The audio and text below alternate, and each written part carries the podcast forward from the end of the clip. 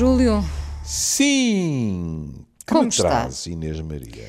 Oh, Júlio. Eu eh, até ver, como se diz aqui em cima. Está estou tudo. bem. Está Tá. por aqui também tudo bem, felizmente. O sol, eh, quando, quando nasce, não digo que seja para todos, mas quando, quando aparece, anima-nos eh, de uma forma que eu acho que já nos dávamos conta antes, mas eh, É, já agora a primavera. É, mas agora tem outra força, não é? Ah, Porque nós claro. precisamos mesmo deste, deste sol e de ver, eh, enfim, os jardins a florescer. Que seja uma metáfora. É claro que quando brilha o sol, depois no dia seguinte vem uma notícia a dizer a percentagem de portugueses que estavam fora de casa Sim. é tanto, tanto por cento. Claro, é mais tentador, não é? Sim, Não nos sim, iludamos. sem dúvida, sem dúvida. Hum, ora bem, o público Hum. fez 31 anos. Uhum. Penso até que o Júlio participou num- numa conversa, num podcast. Olha, ainda foi? bem, porque quero, quero agradecer. Não foi uma surpresa, mas isso não significa que não se agradeça. Quero agradecer com, como fui tratado e, sobretudo, a quem comigo trabalhou, que foi a Bárbara Wong, a Ana Stilwell e a, e a- e a Vera Ramalho, não é? E quero, como é evidente, denunciar o diretor do aniversário, o professor Sobrinho Simões, que conseguiu o feito de me pôr a trabalhar num programa de três dias às 11 da manhã de domingo, não é? Foi um isto não é 31 má para si? Não sei se foi um 31 para ele, mas para, para si foi um é, verdadeiro 31. francamente. É, que- é que não há pudor, não há pudor, sabe? Sabe que a amizade tem que se lhe diga, não é? Às vezes temos que escolher bem os amigos, porque É uma eles- faca de dois legumes. É, é. Ora bem, um dos oradores eh, neste, neste aniversário 31 do público foi António Damasio, não é?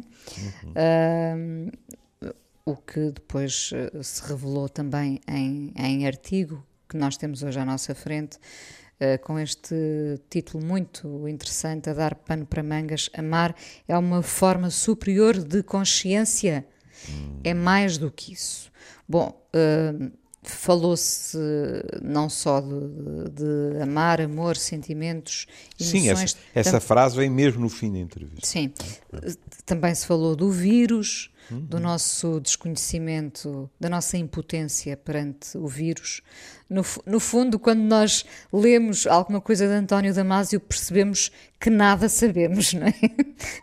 Porque as questões são muitas. O que também já não é surpreendente. Não é? Não, também não. Também Mas eh, eh, eh, há uma coisa que, que, que a mim sempre me gratifica: é que ele não fala, digamos assim, para quem está nas Torres de Marfim. Ele fala de um modo, e isso é uma enorme qualidade, fala de um modo que eh, as pessoas em geral podem entender.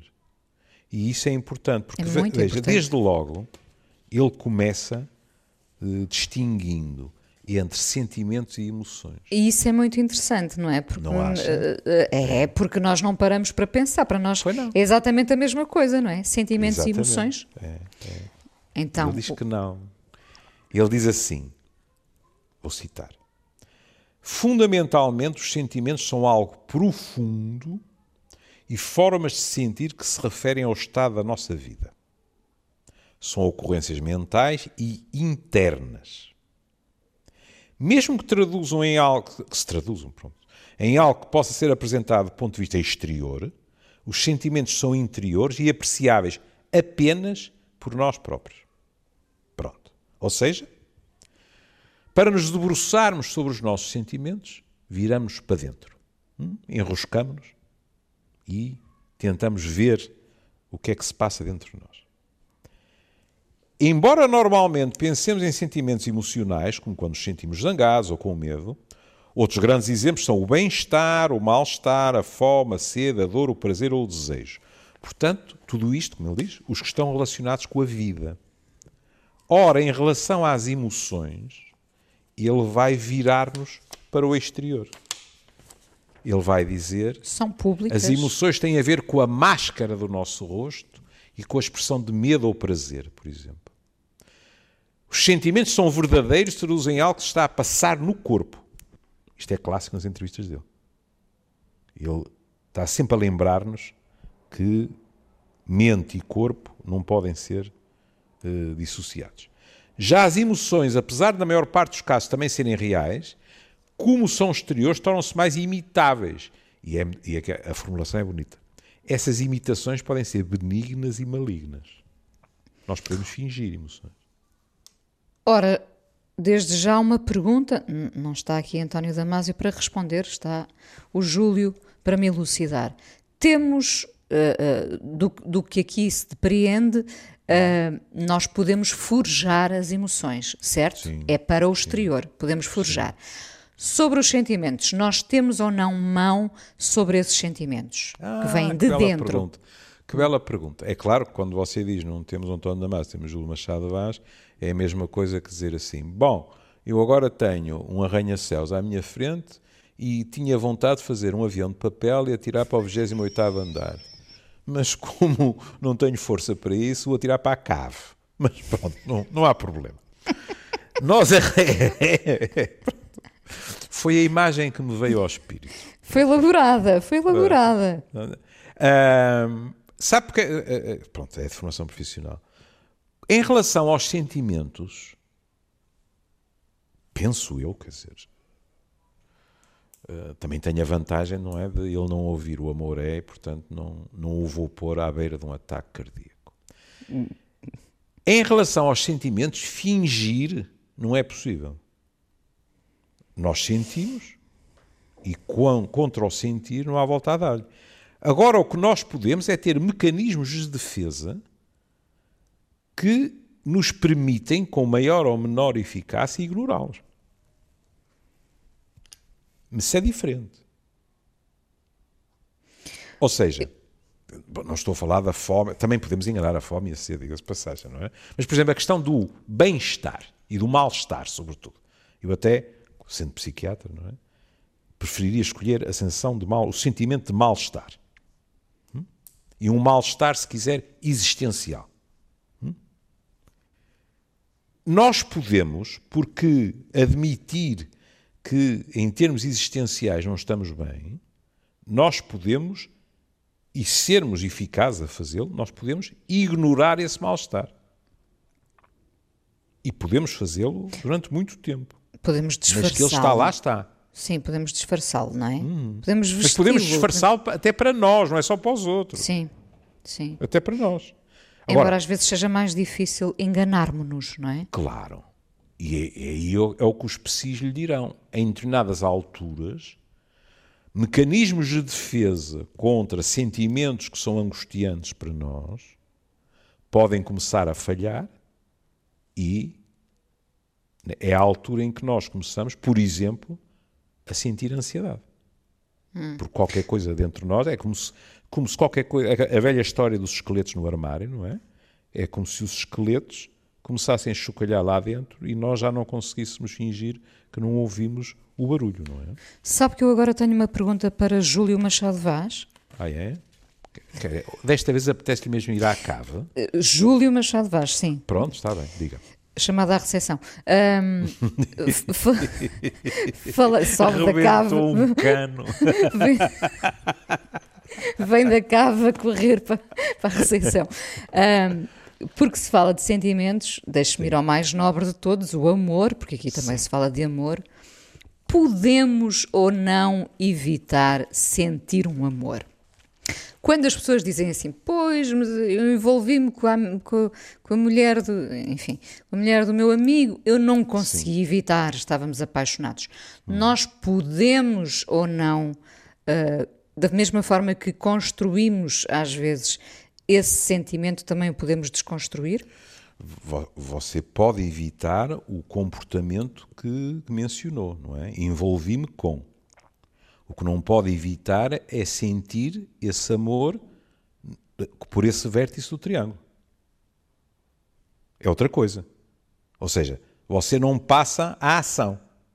Não se envolve com essa pessoa.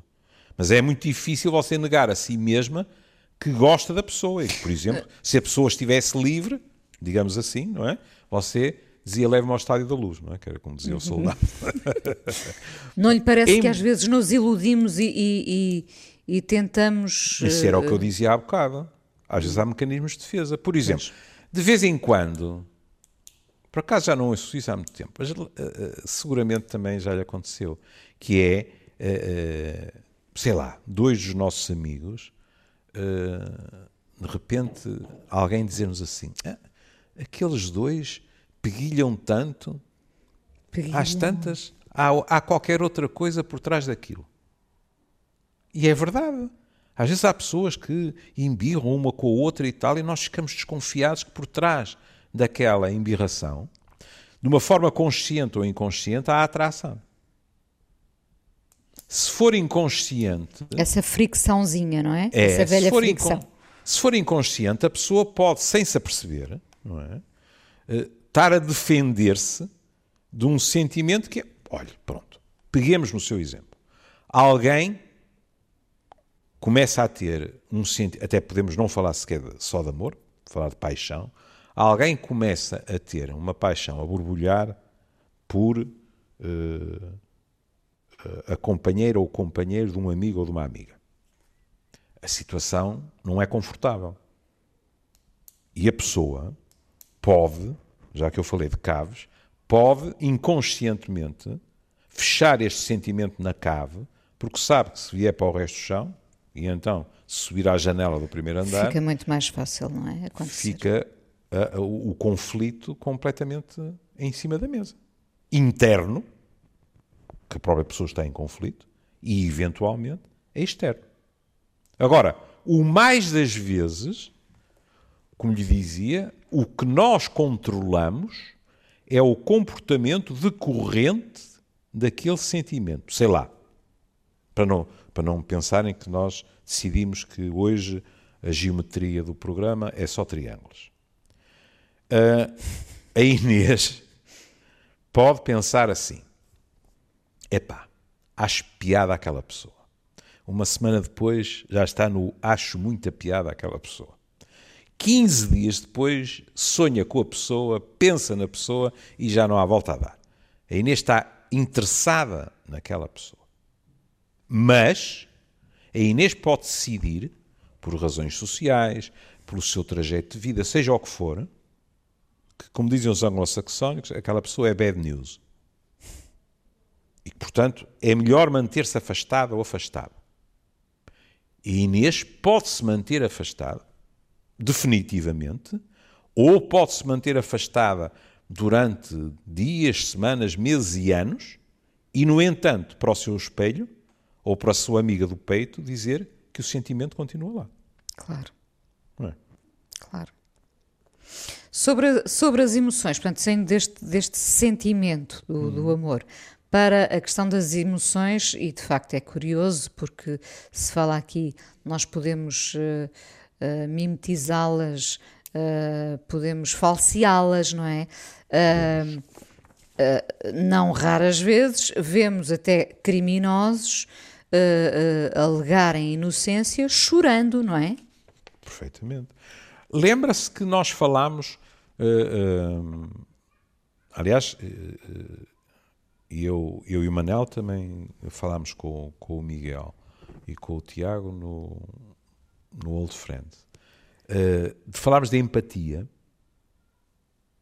e de dizermos que nos níveis mais básicos de empatia, por exemplo, os psicopatas e as psicopatas são perfeitamente competentes. Sim. Não é? E isso permite-lhes aldrabar de uma forma magistral os outros.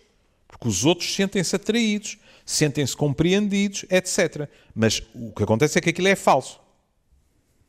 Hum? E, portanto, aliás, quando Damásio fala das emoções e diz as imitações de emoções podem ser benignas e malignas, a minha associação, associação livre é imediatamente com outra questão, que é a inveja. A inveja, para muitos, e eu estou de acordo, também pode ser benigna ou maligna. Eh, eh, como Inês sabe, eh, eu acho perfeitamente natural que se tenha inveja de alguém por determinadas características que nós gostaríamos de ter, por questões materiais que não estão ao nosso alcance, quer dizer, por que não? Agora, quando essa inveja se traduz numa malquerença para com outra pessoa, num desejo, digamos assim, agressivo para com o outro, eu isso já chamo inveja maligna. Existem esses, esses então sentimentos. Então esses... existe, é claro que existem. Sim. Não, Sim. não temos nenhuma dúvida quanto a isso. Sim. E depois ele vai por aqui fora. É muito interessante a parte da, da, da doença de Alzheimer, não é? Também. Uh, é, não é? É, uh, é. Ou seja, uh, em que medida os sentimentos ficam alterados em situação de demência. e, portanto, e... o que ele diz é o que é afetada é a dimensão cognitiva. Pronto. Nós, nós ficamos sempre, e com razão, penso eu, é inevitável, nós ficamos sempre horrorizados com a questão da memória. É? De repente temos alguém com uma árvore que secou porque as raízes se perderam, não é? A memória segura-nos. A seiva passa pelas raízes e mantém aquela árvore com a capacidade de estar viva e dar, ter ramos e, de, e dar flores, não é? Entanto, Mas há outras capacidades. Pois, pois. O que se perde são as capacidades cognitivas e não as afetivas, não é? Exato. Mas o que eu estava a dizer é, nós centramos eh, sempre na memória, mas, por exemplo, é muito frequente a desorientação no espaço e no tempo. Sim, é? sim. As pessoas perdem-se, etc. Portanto, o que ele está a dizer é, não confundam essas indiscutíveis e dramáticas perdas com perdas afetivas. Pelo menos não confundam isso de um modo automático. Ele diz: não se deve confundir a perda intelectual com a afetiva. Porque, diz ele, mantendo-se, ao menos em parte, não podemos ter a certeza em que percentagem, mantendo-se ao menos em parte as faculdades afetivas, isso sublinha ainda mais a importância destas pessoas serem tratadas com o com maior carinho. carinho possível. Eh, porque repare, eu imagino que isto seja uma pergunta que está latente em muitos de nós quando tem alguém pela frente uhum. com, com uma doença de, com a doença de Alzheimer. Uh, perguntamos até que ponto a outra pessoa se apercebe, não é? Uhum. Uh, e portanto faz diferença o trato? Claro que faz toda a diferença, não é? É. Se nós, por exemplo, nos perguntarmos de outra maneira, eu aqui tenho uma vantagem que dispensaria, não é? Foi ter observado. Sim, claro. Uh, se nós perguntarmos de outra maneira, será que a pessoa sente? Eu nunca tive dúvidas nenhumas que, que minha mãe sentia o extraordinário afeto que, de que a, era rodeada pela sua dama de companhia, a Dona Maria José, que, como lhe disse, passou a fazer parte da família. Eh, quando por qualquer razão, e foram raríssimas essas situações, a Dona Maria José não podia ir, o estado de espírito de minha mãe era mais triste. E quando a Dona Maria José chegava, sem uma palavra, sem uma comunicação clássica, mas era evidente. Eu iria mais longe, ia dizer alegria, sem dúvida nenhuma, mas iria mais longe. Uh, eu sempre achei que imediatamente minha mãe se sentia mais segura. Amparada. Exato. Porque era o afeto a que estava habituada, era o regaço, Sim. se quiser, o colo a que estava habituada. É? E isto significa, e, e também, quando dizemos, atenção, não confundir perdas cognitivas com perdas afetivas, significa que, mais uma vez, ele vem eh, carregar na tecla dizendo: Nós vivemos sempre num, num engano que tem consequências complicadas, que é nós achamos que as nossas decisões são puramente racionais. Ou pelo menos grande parte delas. Não é quando, quando a Inês decide enfiar com um prato na cabeça do seu namorado porque ele disse uma coisa deselegante, não é? Essa decisão ninguém nega que é emocional. Não levantou também, a é? mesa, não, é? não levantou Pronto. a mesa. Exatamente. Isso, são, Mas, isso, isso não são reações em vez de decisões? A maior, grande parte das vezes sim. Grande parte das vezes não, nem há tempo de latência, digamos assim, não é? Sim. No, nós acabamos por uh, quase descobrir, olha o que eu fiz. É? A posteriori. É? Pronto. O, o, que não é despiciando, não é? Porque uh, é uma atenuante em determinadas situações. É por isso que em tribunal, se se prova premeditação, as coisas ficam logo mais feias, não é? Bom. E ele diz, isso é completamente ilusório. Nas decisões há indícios afetivos que as, as vão influenciar. Isto para os psiquiatras é maná. Porque os psiquiatras pensam a mesma coisa. Mas ele depois fala daquele mundo em que eu sou um, um estranho em terra estranha, não é? Como, como se intitulava o célebre uh, livro de ficção científica. É que ele diz uma coisa fascinante: que os neurónios que estão associados aos sentimentos estão menos protegidos lá por aquela substância, pá, aos anos que eu, não, que eu não havia este nome, a mielina, e, portanto, são mais permeáveis a moléculas, e eu esta parte passei uh, na minha santa ignorância, mas depois dizia-se e ao contacto com o sangue. Ora, veja isto. Quando nós falamos de compostos químicos, outros falam de hormonas, etc., por exemplo, do stress, quando nós dizemos que nós, em determinadas situações, a nossa tensão arterial sobe por causa do stress, por causa disto, por causa daquilo, ele está-nos a dizer que esse mesmo sangue nas nossas artérias e veias também pode, de alguma forma, transmitir mensagens a neurónios, que são neurónios que estão ligados aos sentimentos, à capacidade de decisão, etc. Ou seja, ele está a dizer-nos que isto não é qualquer coisa que foi uma epifania, é qualquer coisa que hoje em dia eles já conseguem objetivar em termos biológicos. A influência, entre aspas, de um tipo de variáveis sobre outras. É? Lá se vai o mito da razão pura. Sim. Sim. Uh, de volta ao amor, porque hum. esta parte tem, tem graça, de facto, porque quando se lhe pergunta então se o amor será uma forma superior de consciência, ele, ele responde: Ah, até me obriga a pensar. um, É, muito, é, muito, é mais do que isso, como ele diz, e é muito interessante, uh, ou, imagino, ouvi-lo, lê-lo. O amor é um sentimento que quer dizer que se refere ao nosso corpo, à nossa vida, e é indispensável para que se viva de uma forma satisfatória. Uhum. Depois há outros saberes do mundo exterior que acumulamos. O amor começa como um sentimento e depois caminha ao encontro de todos os outros saberes. Aquilo que é a nossa vida é esse encontro.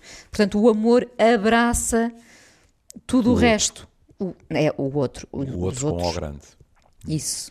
É muito interessante, não é? é. Estas ramificações, não é? é. O amor abraçando os outros sabores do os sabores. Ah, eu a pensar em comida. também, também, claro, oh, já agora. Às 10 da manhã, que não, já agora. Almoço, já agora, porque faz parte dos outros saberes do mundo exterior que acumulamos. Exatamente, exatamente. Não é? Essa essa ideia de, de uma satisfação plena que pode partir do amor e lá está, e vai ao encontro de muitas outras coisas, não é? A nossa vida é esse encontro. É. Portanto, ele está a dizer assim: é consciência? Sim. É a consciência de um sentimento que está dentro de nós. E que pode, por exemplo, não ser correspondido, não é? E é pena para todos nós. Mas uh, é curioso, mas pode, na mesma, mesmo que não seja correspondido, pode fazer-nos ir ao encontro do, do, dos outros saberes. Mas não a acha? questão é essa: é que, mesmo não correspondido, é obrigatório que o mundo exterior esteja nesta parcela de consciência. Porque o amor projeta-nos para fora de nós. Se quiser. Uh, para regressar a uma conversa que tivemos sobre o nosso Anselmo, nós no amor transcendemos. Saímos de nós. Sim. Somos mais do que habitualmente, não é? Sentimos-nos incrivelmente vivos. É verdade, é, é verdade. É? é claro que isto depois complica, felizmente, algo que foi dito atrás, quando ele diz: Bom, nós temos a consciência dos nossos sentimentos. Sendo o amor, como ele diz, algo que envolve o mundo que nos rodeia e, sobretudo, pessoas que não uh, o indivíduo sozinho, esta consciência é uma consciência necessariamente mais periclitante. Ou seja, olhar para dentro às vezes não é agradável, etc. Mas está cá dentro, é meu. Se eu escancarar o, os olhinhos para dentro, sem defesas, o que cá está dentro está à minha disposição. Nem que tenha que uh, fazer algum processo de escavação. Agora, é muito otimista e, quiçá, arrogante nós dizermos que estamos conscientes de tudo o que nos rodeia, sobretudo estamos a falar também de quem nos rodeia, com a sua complexidade. Mas se calhar também é por isso que nós ficamos tão fascinados pelo amor e pelo, pelo que ele implica, não é? Claro. Veja, eu, eu, eu, eu por acaso devia ter vergonha na cara, não é? Porque isto tem sido mulheres atrás de mulheres. Mas enfim, eu tenho aqui uma coisa lindíssima de Sofia de Melbrenner, que reza assim. Sacode as nuvens que te poisam nos cabelos. Sacode as aves que te levam a olhar. Sacode os sonhos mais pesados do que as pedras. Porque eu cheguei e é tempo de me veres. Mesmo que os meus gestos te trespassem de solidão e tu caias em poeira. Mesmo que a minha voz queime o ar que tu respiras e os teus olhos nunca mais possam olhar. Irra! É caso para dizer assim, mas se chega alguém assim, eu estou feito, não é? Não tenho hipóteses. Sucumbo. Não tenho hipóteses, quer dizer, Sucumbo. até os meus olhinhos se fecham, não é? Não, Claro. não sei se no sentido de morrer, mas pronto. É, é quase como dizer a presença desta pessoa, não é? Ah, Fascina-me como a serpente ao passarinho, é? ou então hipnotiza-me. Bom, sabe que a, a poesia tem, tem esse efeito de transformar o Shrek num príncipe, não é? Exatamente. E, e Sofia então nem se fala, não é? Exatamente. Ora, aqui o que ele diz fica de imediato aparente, que é isto é um estado de espírito do qual é muito difícil ter a consciência como nós em geral a descrevemos, não é? Sim. Estamos, alguém está a dizer, olha, e agora? Apareço eu, percebes? E prepara-te, porque vou ser um terremoto completo na tua vida. E nós pensamos assim, e quem está a ouvir isto está todo contente. Não é? Agora, que é difícil abarcar uma coisa desta dimensão, é evidente. É? Se calhar também não é por acaso que tantas vezes os apaixonados se diz são os inconscientes. Sim. E, e atenção, nem toda a gente está eh, disponível para Claro. receber esse terremoto, não é? Claro. Até porque muita gente não quer arcar com as, com as Hum. eh, consequências, responsabilidades de um amor. Um, um amor pode trazer muitas responsabilidades, não é? Há pessoas que lhe dirão que nunca se permitiram. Olha, voltamos a, há 15 minutos atrás. Há pessoas que lhe dirão, por exemplo, que estiveram apaixonadas por outras, mas que acharam que não seria boa ideia para o seu trajeto de vida e para o seu descanso eh, ver se essa paixão era execuível, digamos assim. E que não estão nada arrependidas. Tiveram uma vida calma.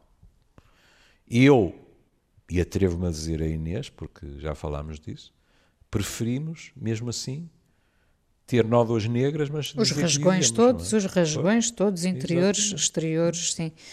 Ma- mas, acha que, que, que é possível. eu tenho muita curiosidade, confesso, em relação a Hum. essas pessoas que optaram por essa vida calma, ah, sentindo-se igualmente vivos. O que é que lhe parece? Acho essa que às essa vezes... serenidade também pode ser uma ah, não estranha forma de vida, mas uma incrível forma de vida. Uh, há, há, amores, há amores muito pacíficos. De tal maneira que há pessoas que de vez em quando dizem assim: Ah, mas aqueles dois, aqueles dois, às vezes eu penso que eles são, são mais amigos que outra coisa. Uhum.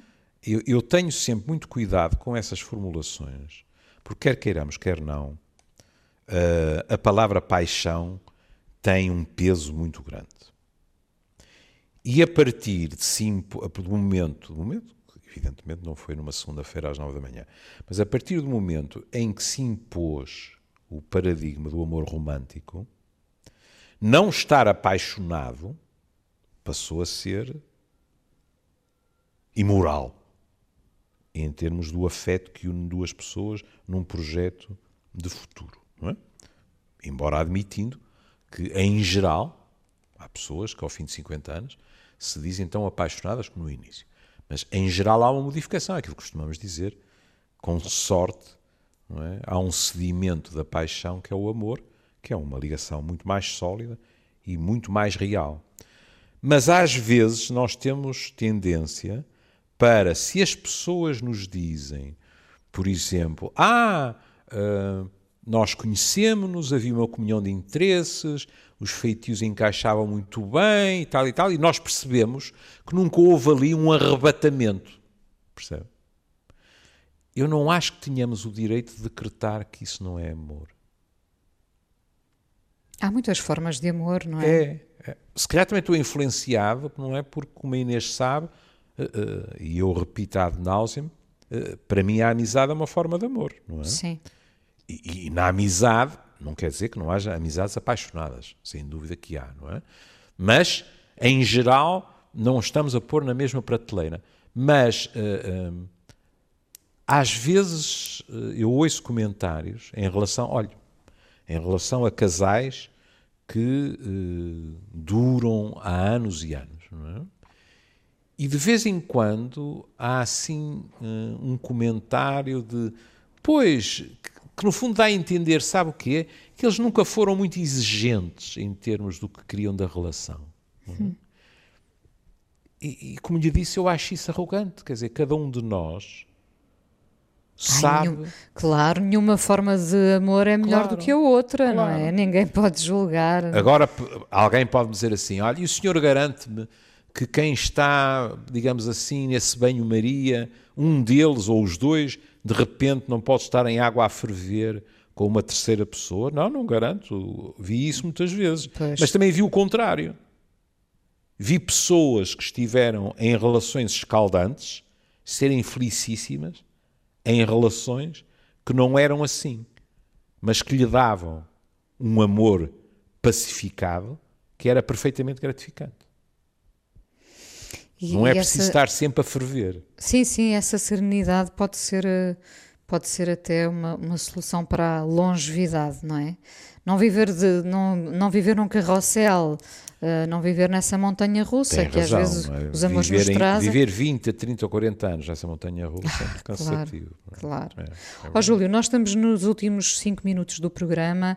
Uh, António Damasio, nesta conferência, também falou uh, da questão do, do vírus, da pandemia, não é?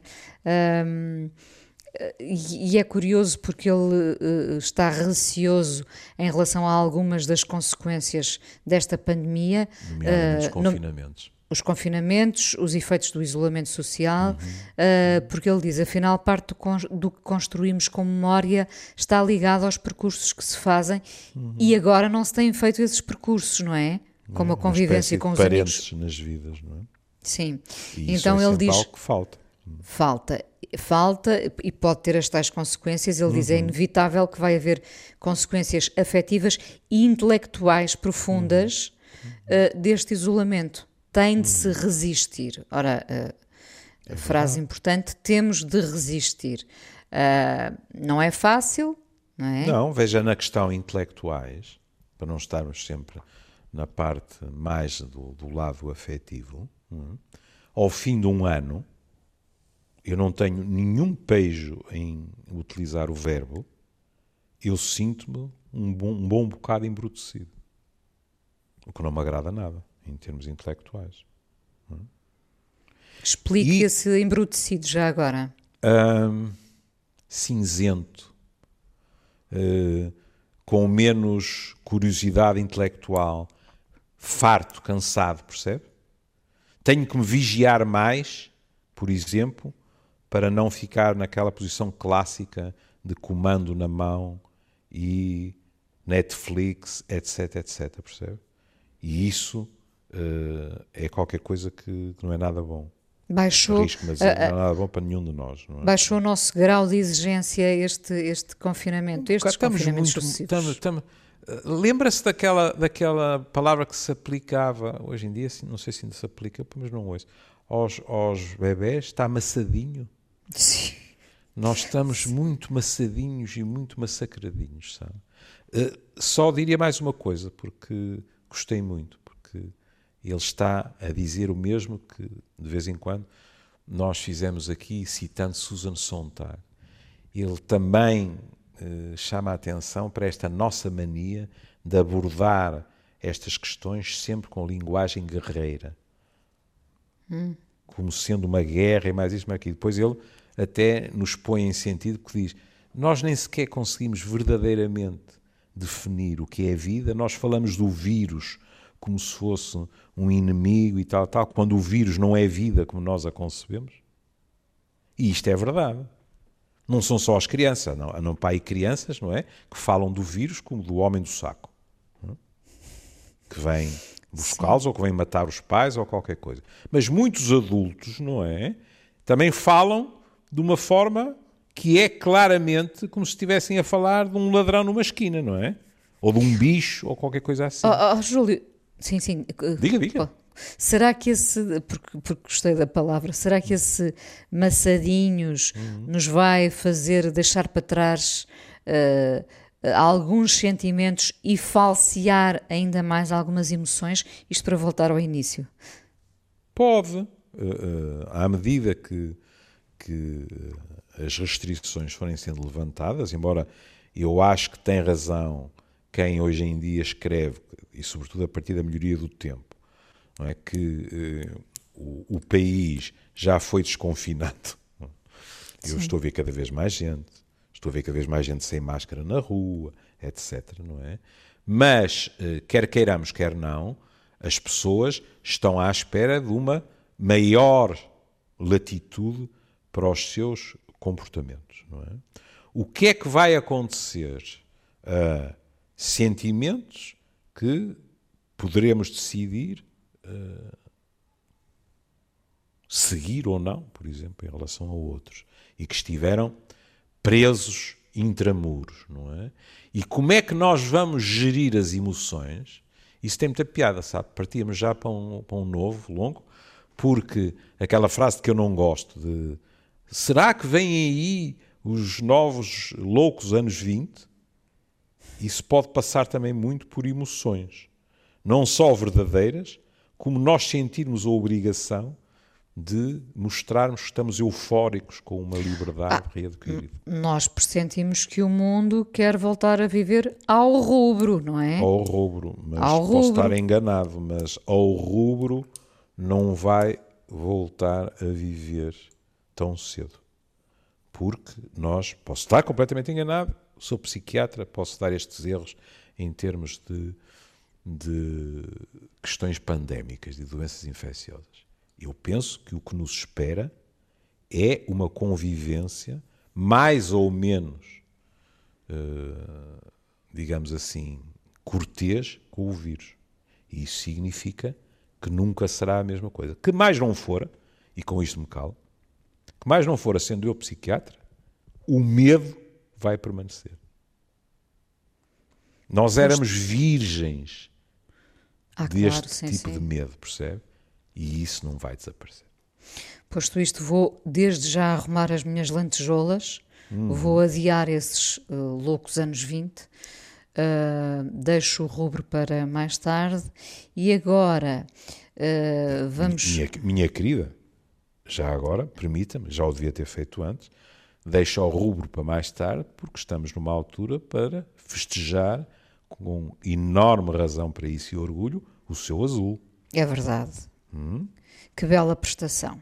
Que, Que bela. bela prestação, Hoje em dia já pouco me manifesto em relação ao futebol, mas, mas eh, a Liga dos Campeões É outra coisa. é outra coisa. Mas é olha, mesmo, isso- não é? está E- outra rua. Uh, uh, Aquilo que eu dizia há bocado embrutecido, Sim, coisa que seria impensável em mim, eu de vez em quando nem sequer sei que o Benfica está a jogar àquela hora. percebo. Não é? Se isto não é embrutecido, então. Sim, porque eu pago Olha. cotas, que diabo. Portanto, tenho a obrigação de saber quando é que eles jogam. Compreendo. Vamos E terminar. que nos de- trouxe? Vamos terminar de forma muito serena Hum. com o Chet Baker. Ah. I Fall in Love Too Easily é uma canção que eu gosto Hum. muito. Uh, enfim, podemos, podemos apaixonar por muitas coisas, não, como eu costumo dizer, não, é, não, não tem que ser só por alguém. Europeu. Esse americano Sim, europeu. sim, é? sim, sim. Vamos ouvi-lo e, e cá estaremos amanhã, evidentemente. Ao rubro, ainda, Ao ainda rubro. assim, ao rubro, Ao ao rubro. rubro. Tá. Um beijinho para todos. Beijinho, querida. Deus. I fall in love too easily. I fall in love too fast. I fall in love too terribly hard. For love to ever last. My heart should be well schooled. Cause I've been fooled in the past. But still I fall in love so easily. I fall in love too fast.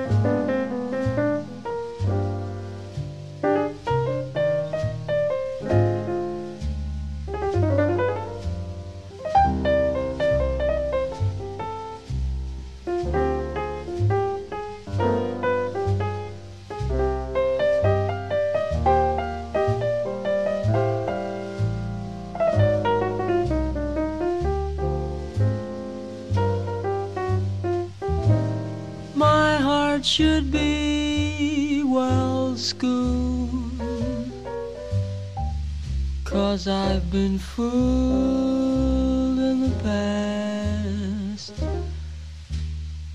But still I fall